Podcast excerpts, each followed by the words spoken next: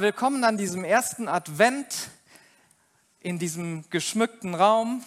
Da waren wieder fleißige Hände aktiv, die das alles vorbereitet haben, so wie vieles, was hier geschieht, geht nicht ohne die Menschen dahinter. Und ich bin so dankbar für jeden Einzelnen, der hier mit Liebe und Hingabe diese ja, ganzen Aufgaben erfüllt.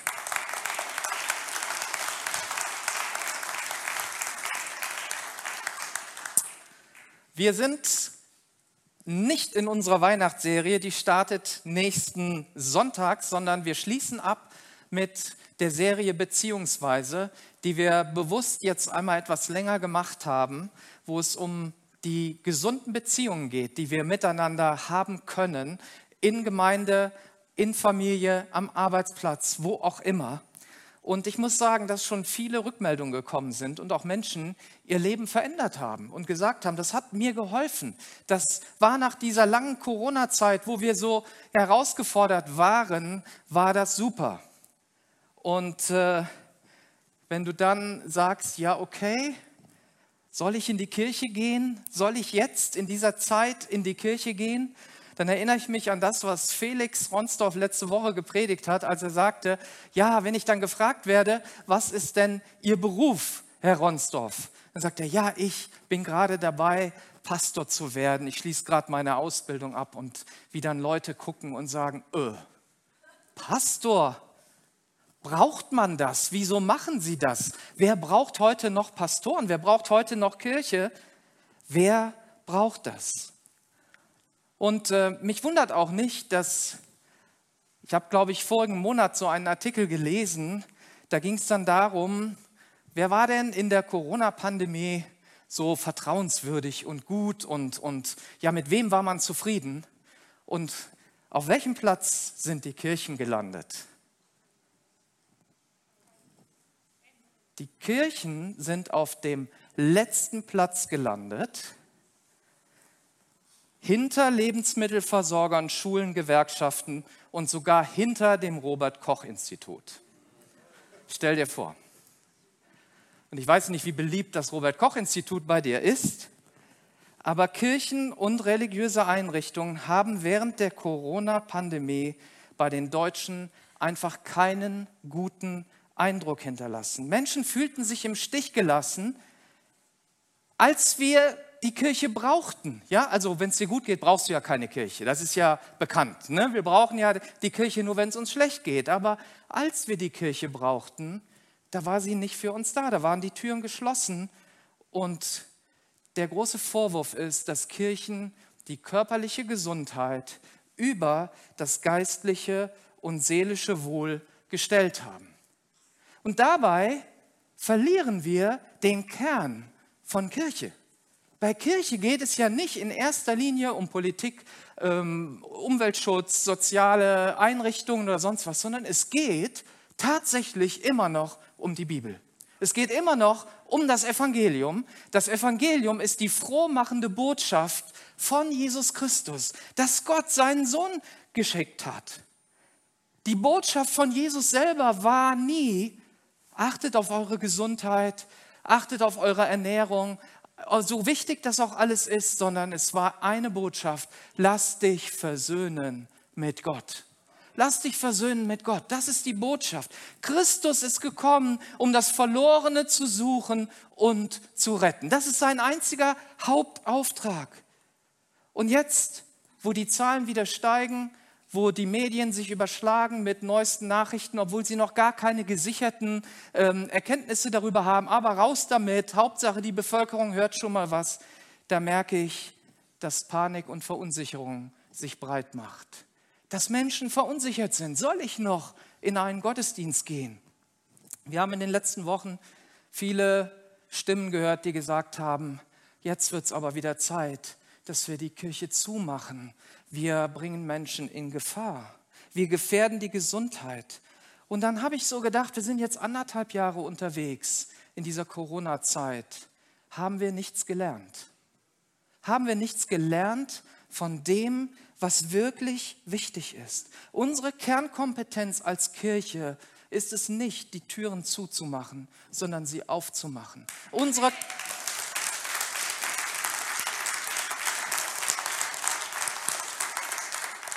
Unser Auftrag ist es, in alle Welt zu gehen, das Evangelium zu predigen und Menschen darin zu begleiten, zu guten Nachfolgern von Jesus zu werden. Und das drücken wir aus, auch durch unseren Auftrag, den wir uns als Kirche gegeben haben. Wir sagen, wir wollen für Gott, für Menschen und für unsere Stadt leben. Wir wollen im Glauben Gas geben. Und Menschen sollen Fürsorge, die Liebe Gottes, Heilung, Gemeinschaft erleben. Und mein Ziel ist nicht so wenig wie möglich, sondern immer so viel wie möglich für Jesus zu tun. Wir wollen als Live-Kirche Möglichmacher sein von dem, was Gott ausmacht, was seine Größe ausmacht. Wir wollen das nicht blockieren. Und damit hier kein falscher Eindruck entsteht und vielleicht je nachdem, die mich nicht kennen, vielleicht denken, ach, ist das jetzt so ein Corona-Leugner oder so ein Impfgegner oder sonst irgendetwas. Ich mache das ganz klar. Ich glaube, hier sind 90 Prozent geimpft, die hier sitzen. Ich bin genesen und habe mich trotzdem sofort impfen lassen, so schnell es ging. Und ich würde mich auch noch zehnmal impfen lassen, wenn das nötig ist, damit ich das Evangelium verkündigen kann, damit ich unterwegs sein kann für Jesus. Wir haben ein großes Team, das jeden Sonntag dafür sorgt, dass es hier sicher und hygienisch zugeht. Wir haben Menschen, die sich Gedanken gemacht haben. Wir machen, bevor wir eine Änderung machen, reichen wir ein Schutzkonzept ein bei den Behörden. Und das Schutzkonzept, was wir hier haben, ist von der Staatskanzlei in Düsseldorf abgesegnet und liegt auch dem Ordnungsamt in, Leich, in, in Langenfeld vor. Und in den letzten anderthalb Jahren sind wir damit gut gefahren. Das möchte ich einfach nur mal sagen, damit du dich nicht von den Medien verunsichern lässt. Wir haben trotz Corona den Menschen gedient. Und das finde ich gut. Das begeistert mich. Das finde ich wichtig. Und das, das alles ist möglich, weil wir in Beziehungen leben. Und der Herr Jesus Christus, der gibt uns ja eine Menge von Möglichkeiten und eine Menge von Dingen. Und der sagt in Johannes 16, ähm, Vers 33, ich habe euch alles gesagt, damit ihr in mir Frieden habt. Hier auf der Erde werdet ihr viel Schweres erleben, aber habt Mut, denn ich habe die Welt überwunden. Johannes 16, Vers 36. Wir werden hier Angst haben, wir werden hier Sorgen haben. Und ich möchte niemanden verurteilen, der sich Sorgen macht in dieser Situation. Das ist so normal, das ist menschlich. Und deswegen sagt Jesus 300 oder die Bibel sagt 365 Mal in der, in der Bibel finden wir, fürchte dich nicht. Hab keine Angst. Fürchte dich nicht. Für jeden Tag gibt es diese Aufforderung. Warum wohl? Weil wir uns eben fürchten, weil wir uns Sorgen machen, weil wir nicht wissen, wie es weitergeht. Aber wenn Gott an deiner Seite ist, wenn Gott an meiner Seite ist, dann brauchen wir uns nicht Sorgen zu machen, sondern das Zentrum des Evangeliums ist, dass Christus gekommen ist, um uns in Gemeinschaft mit Gott zu bringen. Und in dieser Gemeinschaft werden wir ewig leben, auch wenn wir mal von dieser Erde gehen müssen. Ein wesentlicher Bestandteil des christlichen Glaubens ist Gemeinschaft. Vielleicht kannst du noch mal die Folie zurückmachen. Ich habe die, glaube ich, vertauscht. Ähm, und deshalb möchte ich über heilende Beziehungen sprechen. Ich möchte darüber sprechen, was es bedeutet, connected zu sein. Connected mit Gott, connected mit anderen Christen, aber auch connected mit den Menschen, die um uns herum sind, die keine Hoffnung haben, die nicht wissen, wie wunderbar Jesus in ihrem Leben etwas tun kann. Und Gott ist ein Gott der Gemeinschaft. Er ist ein Gott, der selber Gemeinschaft hat in, im Johannesevangelium, da finden wir so, so den Anfang auch. Ne? Da steht ja, am Anfang war das Wort. Das Wort war bei Gott und das Wort wurde Mensch. Und dann steht im Vers 18, kein Mensch hat jemals Gott gesehen.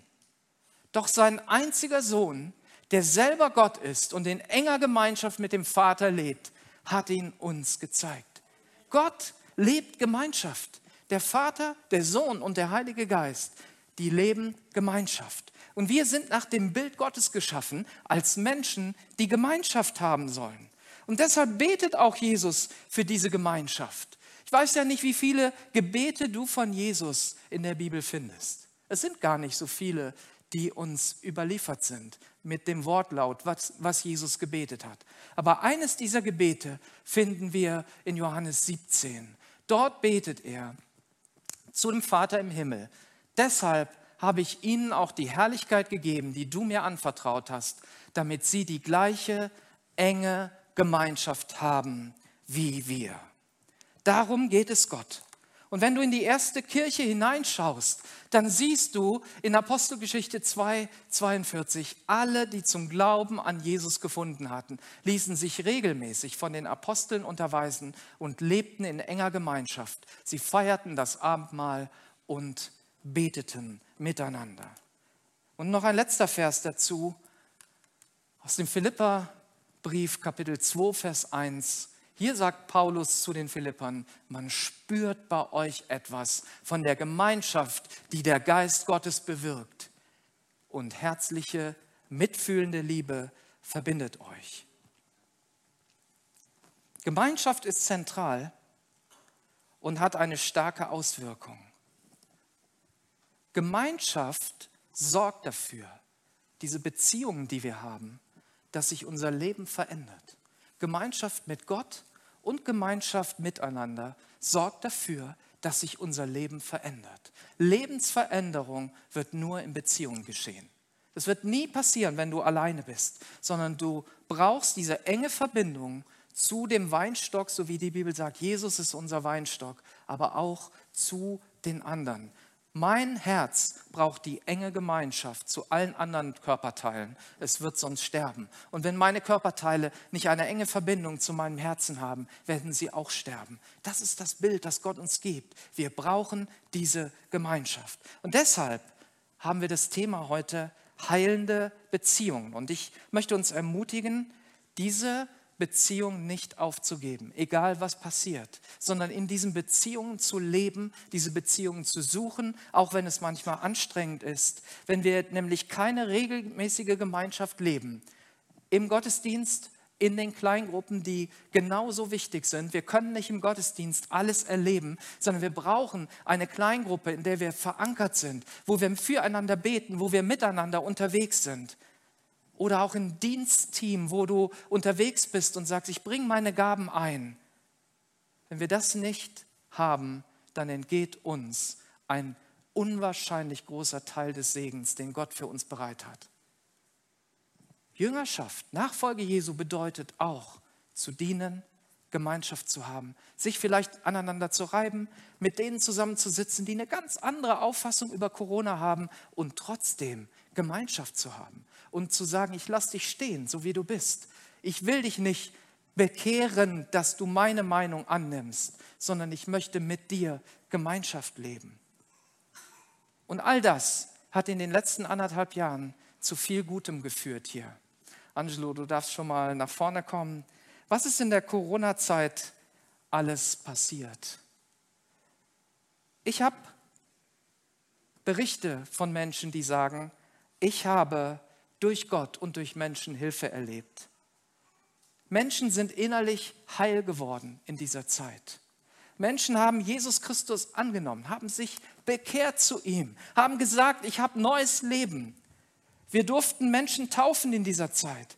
Wir haben Next Step gestartet während der Corona-Zeit und Menschen dadurch geholfen, einen Platz zu finden in unserer Kirche.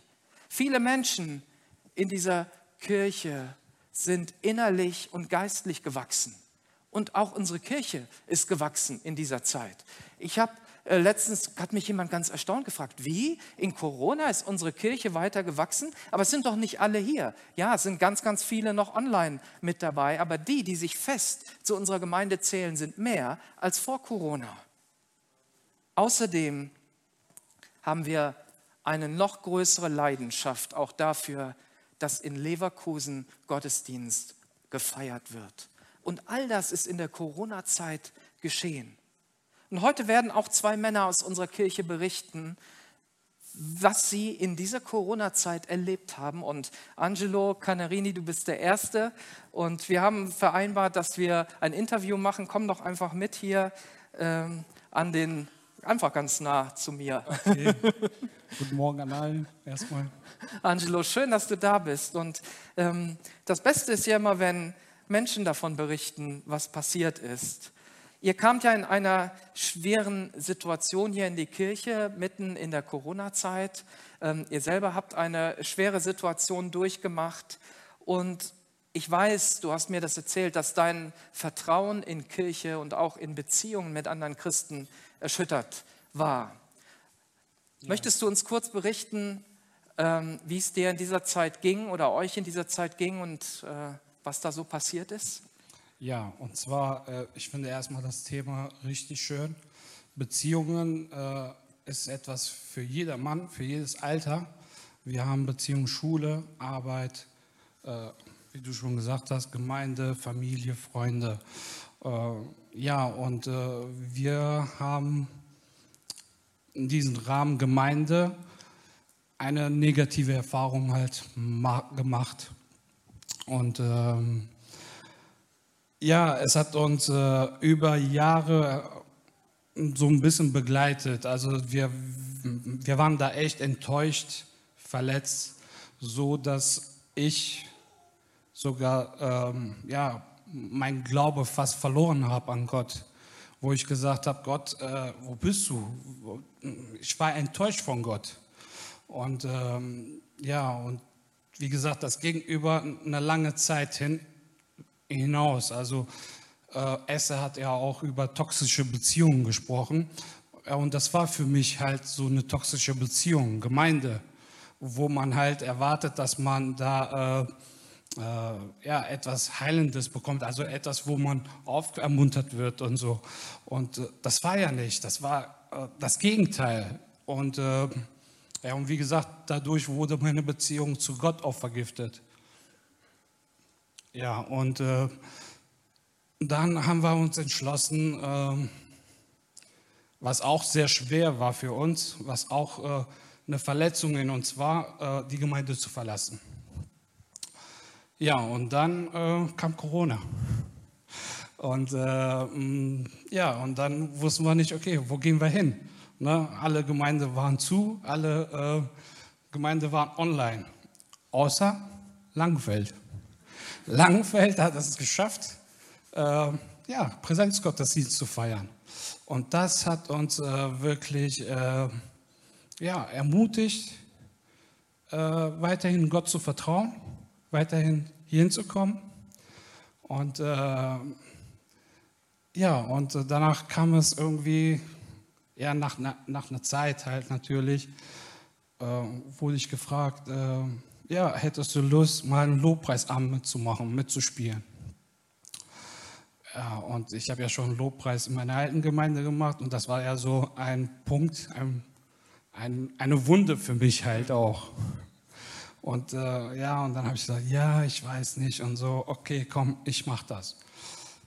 Und äh, ja, und dann kam ich mit äh, den anderen Lobpreismitgliedern, äh, also den anderen Teams, äh, mit in ähm, Berührung, in einer Beziehung.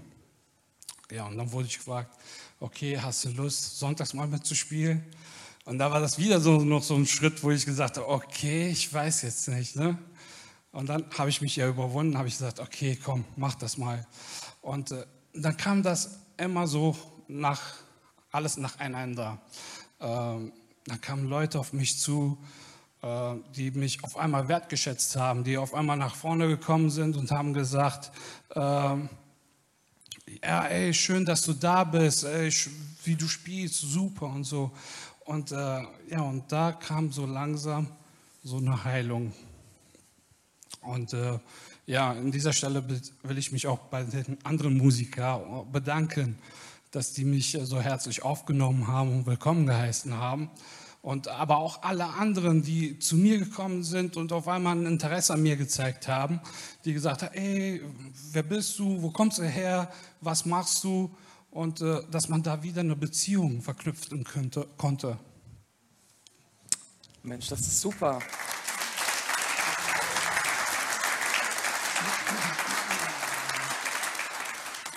Was würdest du sagen, hat, hat euch besonders geholfen, in dieser Zeit ja wieder heil zu werden? Äh, besonders geholfen hat uns, äh, jedenfalls mir, ich denke mal, da ist jeder so ein bisschen verschieden, äh, dass man auch gesagt hat, okay, ich mache den Schritt, ich fange was Neues an. Ich fange jetzt wieder an, gerade wo, wo, wo meine Wunde war, wieder Musik zu machen mit den anderen, wieder in dieser Beziehung zu kommen, dass Leute zu mir gekommen sind. Also da möchte ich auch die Gemeinde weiterhin ähm, ermutigen, das zu machen. Und diejenigen, die es vielleicht noch nicht so ganz machen, das versucht es. Manchmal reicht das wirklich nur ein Wort, dass man wirklich einfach Interesse zeigt. Äh, wer bist du? Wo kommst du her?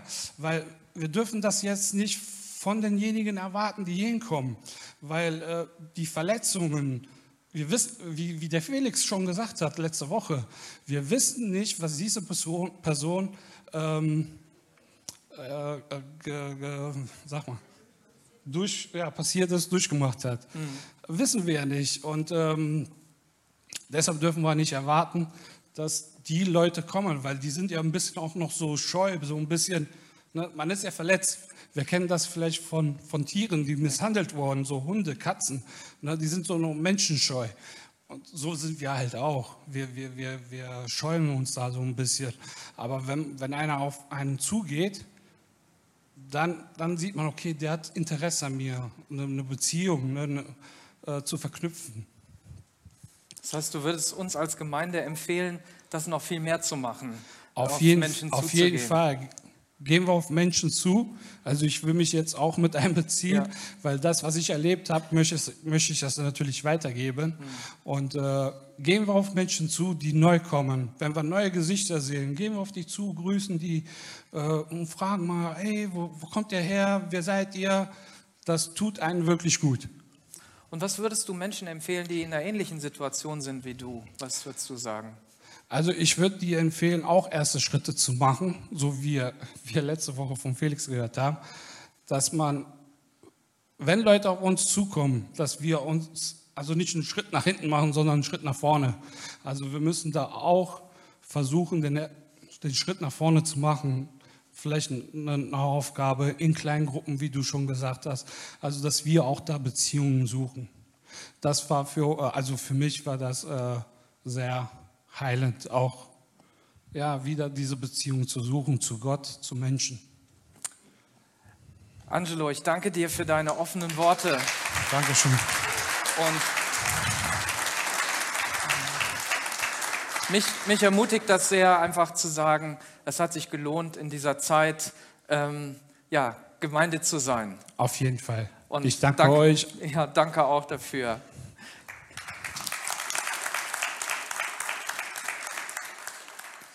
Ja, Angelo ist einer, der sprach davon, dass er auch bei einem Lobpreisabend mal mitgespielt hat. Und äh, wir hatten ja äh, vor einem Monat schon eine Holy Spirit Night.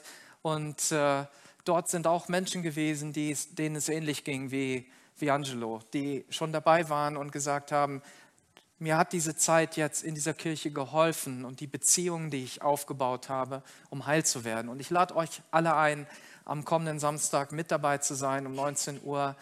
Wir werden natürlich viel Gott anbeten durch Lieder, aber wir werden auch für Menschen beten. Es wird auch einen kurzen Input geben zur Erfüllung mit dem Heiligen Geist. Und es wird ein Schwerpunkt sein, dafür zu beten, dass wir voll Heiligen Geistes werden, dass wir die Gaben des Heiligen Geistes bekommen, dass wir Erfüllung bekommen, wieder neue Kraft. Ich glaube, dass wir das brauchen in der nächsten Zeit. Es wird nicht einfach sein. Ja, wir können nicht alles durch unsere eigene Kraft machen. Aber wenn die Kraft Gottes in uns lebt, so wie Paulus sagt, sagt, diese mächtige Kraft Gottes lebt in mir und dann kann ich alles tun durch den, der mich stark macht. Und dafür wollen wir beten. Und wenn du möchtest, sei einfach dabei am kommenden Samstag um 19 Uhr.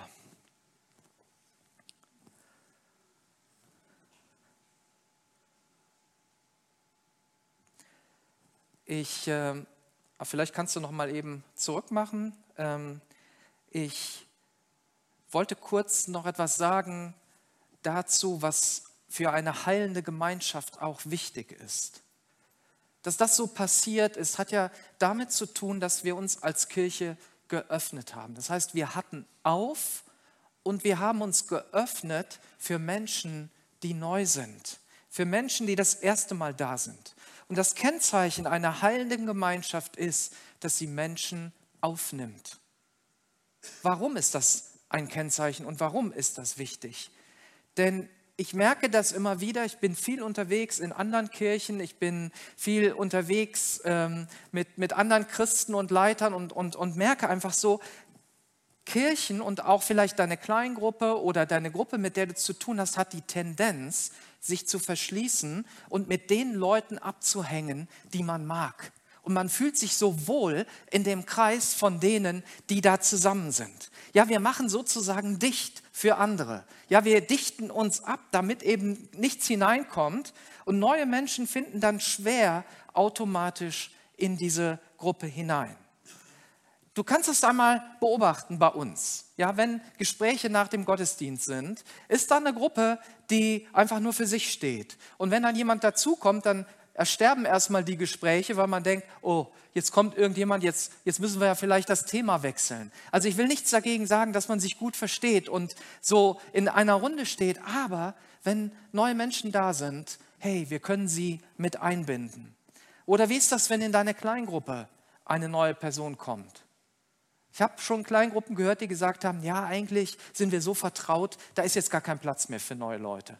Und spätestens da merkst du, das ist nicht mehr eine heilende Gemeinschaft, sondern es ist eine Gemeinschaft, die anfängt, krank zu werden, die stirbt. Eine sterbende Gemeinschaft ist das. Warst du mal als Gast in einer anderen Kirche, wo dich keiner kennt? Ich liebe das. Ich liebe das, dahin zu gehen, auch wenn ich dort predigen soll und die kennen mich noch gar nicht, dann sage ich kein Wort und ich gucke einfach mal, was passiert mit mir heute. Sobald die mich auf der Bühne gesehen haben, kommen die Leute natürlich alle und so. Aber gut ist, sind die Kirchen, wo die Leute auch kommen, wenn sie nicht wissen, wer ich bin. Und das schätze ich sehr. Und ohne Erneuerung wird alles sterben. Unser Körper baut ständig neue Zellen auf.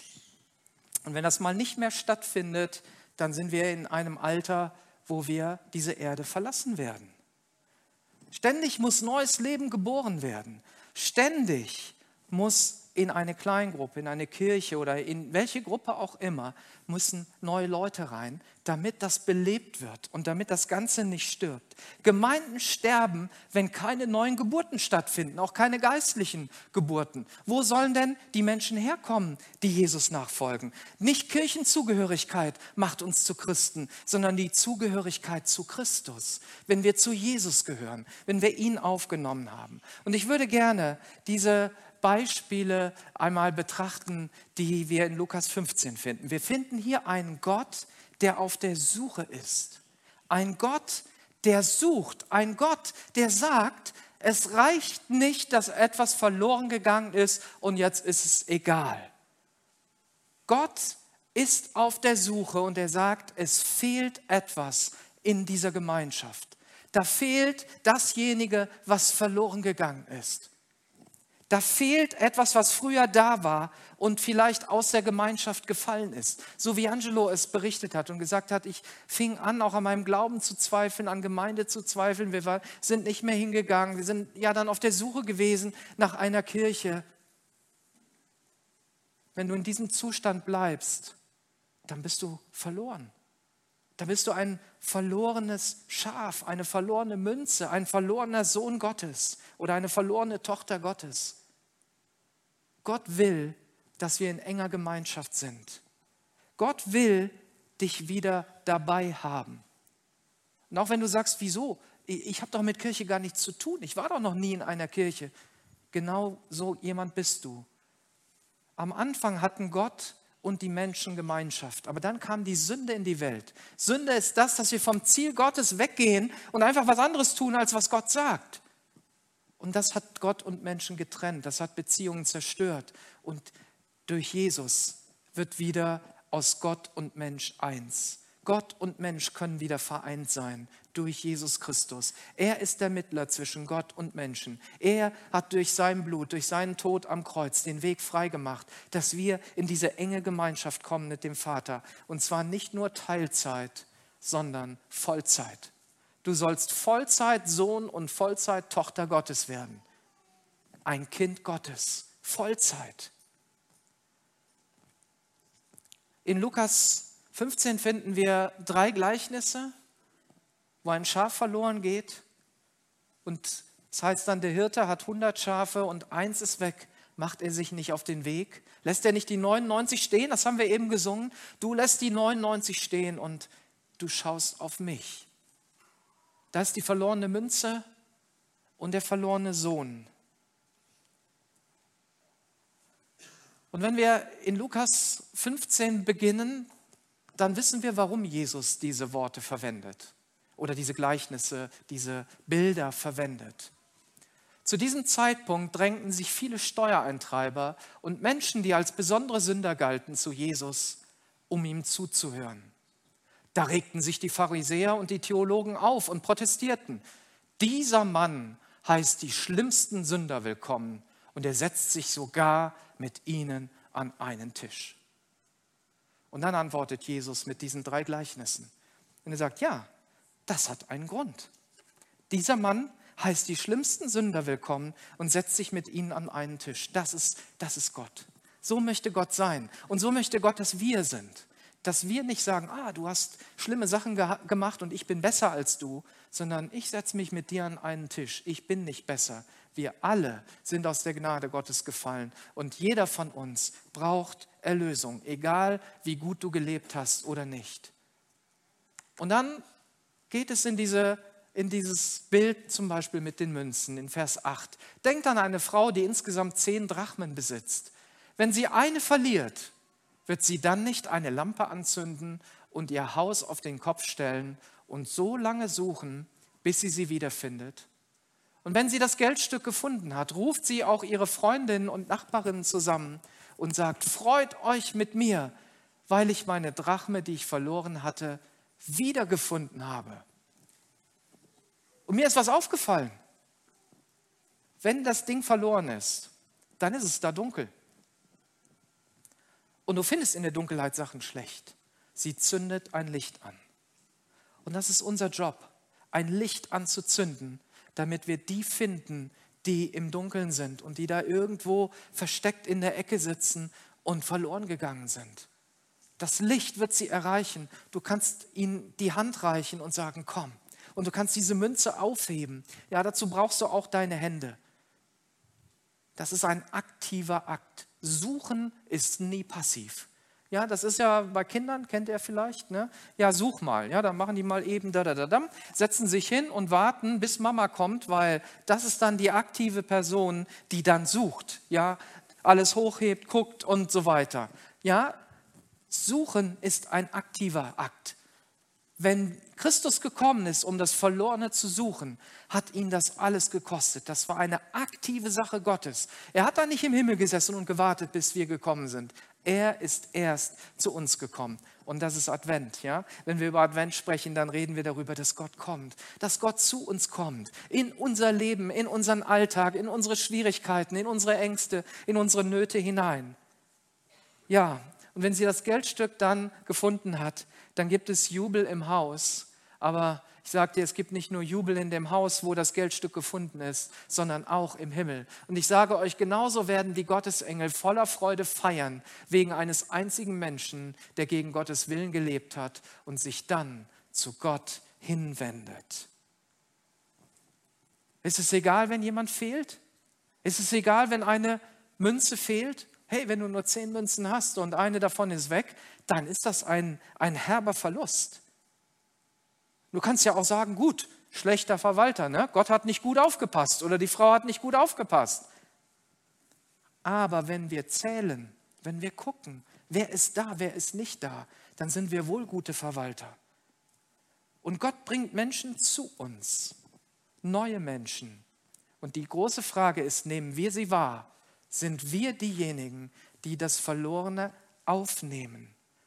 Und es geht ja nicht um Münzen um Schafe oder um sonst irgendetwas. Gott geht es immer um Menschen. Gott geht es immer um dich und um mich. Er möchte, dass du gefunden wirst, dass du eine geistliche Heimat hast, dass du einen Ort hast, in dem du sagst, hier ist meine Familie, mit der ich zusammenleben kann. Hier vorne sitzt eine Frau von über 70 Jahren, die sagt immer wieder, ihr seid meine Familie. Ihr seid meine Familie. Ich habe hier eine Familie gefunden. Was für eine gute Aussage. Und wir sind keine perfekte Familie. Ja, ich mache Fehler, du machst Fehler. Wir sind eine Familie wie alle anderen auch. Aber wir dürfen Familie Gottes sein. Und das ist großartig. Und wenn du vielleicht das erste Mal hier bist, dann lass dich feiern heute. Gott will dich auch feiern. Lass dich feiern als jemand, der wiedergefunden wird. Oder wenn du gerade zu Hause sitzt und sagst, ach, ich wäre vielleicht auch gerne jetzt dort in Langenfeld, aber ich bin jetzt doch zu Hause geblieben. Ich weiß, dass es schwierig ist, wenn man eine Weile irgendwo nicht hingegangen ist. Man verliert den Bezug, man verliert die, ja, die Beziehung. Aber wir dürfen einander annehmen, so wie wir sind. Nicht die sind besser, die kommen und die sind schlechter, die nicht kommen, aus welchen Gründen auch immer, sondern wir sind alle gleich und wir haben alle die Möglichkeit, zueinander zu finden und uns neu zu suchen. Und das Wichtige ist, dass ich euch mal allen sagen will, die erste Predigt, die ein Mensch hört, der hier das erste Mal hinkommt, ist nicht die von der Kanzel, ist nicht die Predigt, die wir hier von vorne halten, sondern das bist du durch dein Lächeln, durch deine Freundlichkeit, durch die Art und Weise, wie du Menschen begegnest. Du bist die erste Predigt, die ein Mensch am Sonntag hört. Und ich, wenn ich hier nicht oben stehe und sondern Menschen begegne. Wir sind die erste Predigt, die Menschen hören. Wenn wir freundlich sind, ihnen Platz machen und sagen, hey, hier ist noch ein Platz für dich. Wenn wir im Lobpreis mit dabei sind und ihnen zeigen, dass es sich lohnt, Gott anzubeten. Wenn du vielleicht auch in der Predigt mitschreibst oder darüber redest und sagst, ich habe was gehört. Ja, wie Angelo eben sagte, ja, da sind mir Dinge hängen geblieben, die haben mich angesprochen und ich spreche darüber. Das macht etwas aus. Das ist die beste Predigt, die wir Menschen geben können. Ja, und da ist noch jemand, der davon berichten möchte, der John Keskin. Und du darfst jetzt auch nach vorne kommen und wir wollen mal hören, was du erlebt hast. Auch du warst ja an einem Punkt, wo du dachtest, dass Gott dich nicht mehr gebrauchen könnte. Wie kam es dazu? Komm auch hier zu mir, du Du kennst das ja, man muss im Licht stehen hier ne, und nicht im Dunkeln hinten. Genau. Ja, es kam auch dazu, weil ich ähm, mit einer verkehrten Denkweise gelebt habe, mit der Denkweise, dass Gott zu denen auch an einen Ort gebunden ist, mit Menschen, die man kennt und ich irgendwo durch auch Enttäuschungen, die ich erlebt habe, nicht wusste, was jetzt vor Gott richtig ist und was falsch und auch nicht ganz verstehen konnte, warum er so handelt. Ich habe es mir anders vorgestellt, anders gedacht. Und manchmal ist es ja auch so, wenn etwas kaputt geht, dann denkt man direkt, das kann nicht von Gott sein. Aber ich habe jetzt die Erfahrung gemacht, öfters lässt es Gott zu, dass etwas auch mal zusammenbricht, um etwas Neues zu beginnen. Mhm. Und ja, ich habe ja mit dir auch im, im Vorfeld sprechen können, als ihr neu wart und du auch gesagt hast, ja, ich weiß gar nicht mehr, ob Gott mich noch gebrauchen kann. Wie, wie ist das gekommen, dieser Eindruck? Also dieser Eindruck ist wirklich entstanden, indem Beziehungen, menschliche Beziehungen kaputt gegangen sind und die Enttäuschung, man einfach damit aufwacht und schlafen geht und irgendwo äh, sich auch von Gott entfernt, weil man einfach denkt, warum lässt du das zu?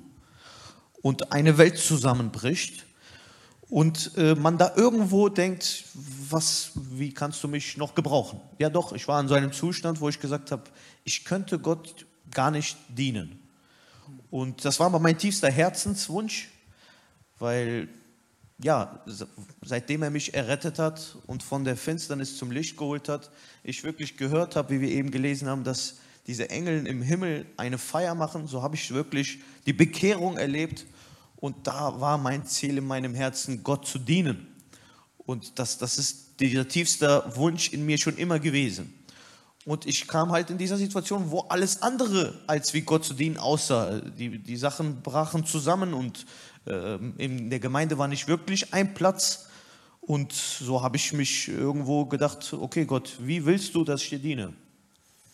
Ja, ihr seid ja dann als Besucher hier in die Live-Kirche gekommen, kurz vor Corona, glaube ich, war das, ne, und habt dann auch so die, ja, die Zeit bis jetzt hier mitgemacht. Was hast du denn hier erlebt, was etwas bei dir verändert hat? Also mein erster Besuch in der Gemeinde war so, dass da war diese Predigtreihe äh, mit Menschen und Gott leben und ne, für Menschen leben. Und das Thema Evangelisation hat mich schon immer begeistert. Das hat mich sofort angesprochen. Aber mich, mir ist auch aufgefallen, dass die Gemeinde hier Platz hat für Menschen, Menschen willkommen heißt und ich auch herzlich angenommen wurde. Und was mir aufgefallen ist, dass es sehr organisiert, strukturiert ist, ja, was ich so nicht kannte. Und dann habe ich gedacht, okay, mir ist direkt dieser Blickpunktheft aufgefallen, wie so ein Stundenplan. Und da habe ich gesagt, okay, interessant. Wahrscheinlich, wirklich. Ja, gerade als Südländer oder wenn man von südlicher Gemeinde kommt, ja, dann fällt sowas direkt auf. Man sagt so, boah, strukturiert, organisiert. Und da habe ich dann reingeschaut. Da stand dieser Mittwochsabends Bibel, Bibellesegruppe bei Manfred und Steffi. Und das Bibellesen hat mich schon immer begeistert, das Wort Gottes. Da habe ich gesagt, da gehe ich mal hin, mittwochs. Und das hat mich auch sehr stark geprägt. Also direkt vom ersten Mittwoch an hat der Manfred Liske und äh, Steffi und alle anderen, die mittwochs in der Bibellesegruppe sind, auch mich sehr herzlich empfangen und ich durfte dort mein Zeugnis geben. Und es kam auch ziemlich schnell dazu, dass dort äh, der Herr die Wege so freigeräumt hat, dass Manfred gesagt hat, Jan, mach du mal mittwochs. Und so wie er mich ins kalte Wasser geschmissen hat, so hat das Gott irgendwie gefügt, dass ich dann, ja, dass wir ein ganzes Buch Mose Mittwoch für Mittwoch durchgelesen haben und wirklich gewachsen sind im, im Gottes Wort und ich so viel Segen empfangen durfte, auch von den älteren Geschwistern, die immer so schöne Lebenserfahrungen haben. Das hat mich einfach in dieser Zeit sehr ermutigt und bewegt. Das ist auch eine Ermutigung an euch Ältere übrigens. Ne? Ihr habt auch einem Jüngeren etwas geben können. Das ist wichtig, ja.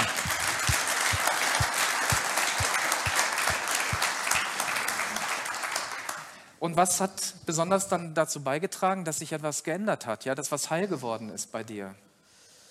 Also jede Art, jeder Mensch wird ja irgendwie anders heil.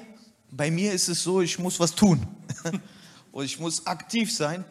Ähm, und, und dadurch, dass ich ziemlich schnell Mittwochs äh, Bibelkreis mitmachen durfte, äh, im Predigtdienst mit dabei sein durfte und mich mit Menschen connected habe. Ja, ich, ich, ich liebe dieses Thema Beziehungen. Ja, ich kann direkt mit jedem in Gemeinschaft treten. So bin ich vom Typ. Und das hat mir geholfen, heil zu werden. Mir haben Beziehungen tun mir gut und machen mich heil.